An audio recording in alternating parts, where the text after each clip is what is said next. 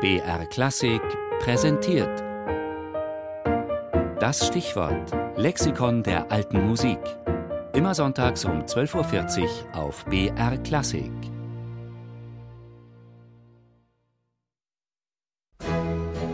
Das Stichwort. Das Radiolexikon der alten Musik. Jeden Sonntag im Tafelkonfekt. Trouvert, nordfranzösische Variante des mittelalterlichen Minnesangs. Dames des cieux, moutez-vous d'au cœur pieuse, dire peut-il qui vers vous aimez fesse. Im deutschsprachigen Raum heißen sie Minnesänger, die Herren, die ihre Liebe zu Frauen in kunstvolle Verse verpacken und der Angebeteten und dem interessierten Publikum vortragen.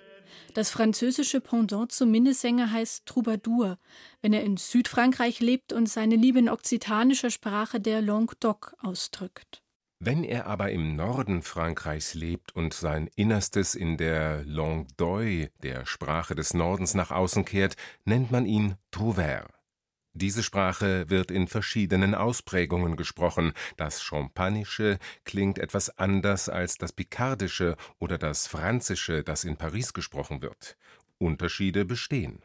Verstehen können sich die Nordfranzosen aber doch untereinander.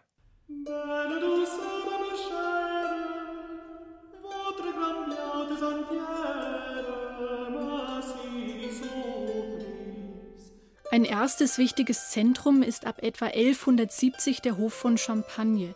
Die ersten berühmten Trouvères heißen Blondel de Nel, Gasprelet oder Conan de Bethune. Von letzterem stammt das eben gehörte Belle douce Dame chérie.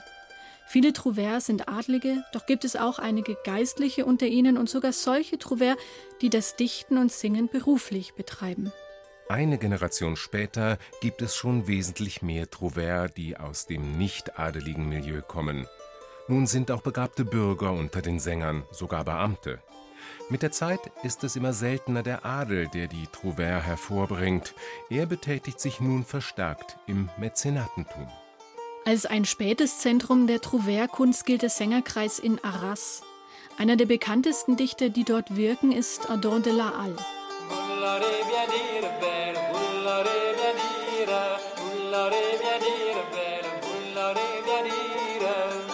De la Halle lebt in der zweiten Hälfte des 13. Jahrhunderts. Die genauen Lebensdaten sind uns nicht bekannt.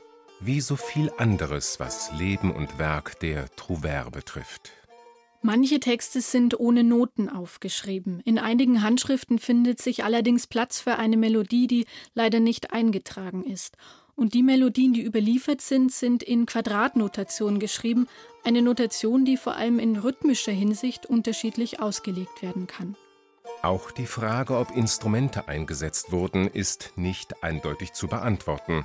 Zwar gibt es Bilder, die Sänger gemeinsam mit Instrumenten zeigen, doch ein klarer schriftlicher Beweis liegt nicht vor. Manch Forscher meint, die höfischen Lieder seien unbegleitet gesungen worden, die volkstümlichen Tanz- oder Hirtenlieder dagegen mit Instrumentalbegleitung. Für einen Musiker, der heute die Klänge der Trouvère wieder aufleben lassen will, bedeutet das also ein Stück Forschungsarbeit und immer auch die Eigeninitiative, die uneindeutigen Stellen überzeugend zu deuten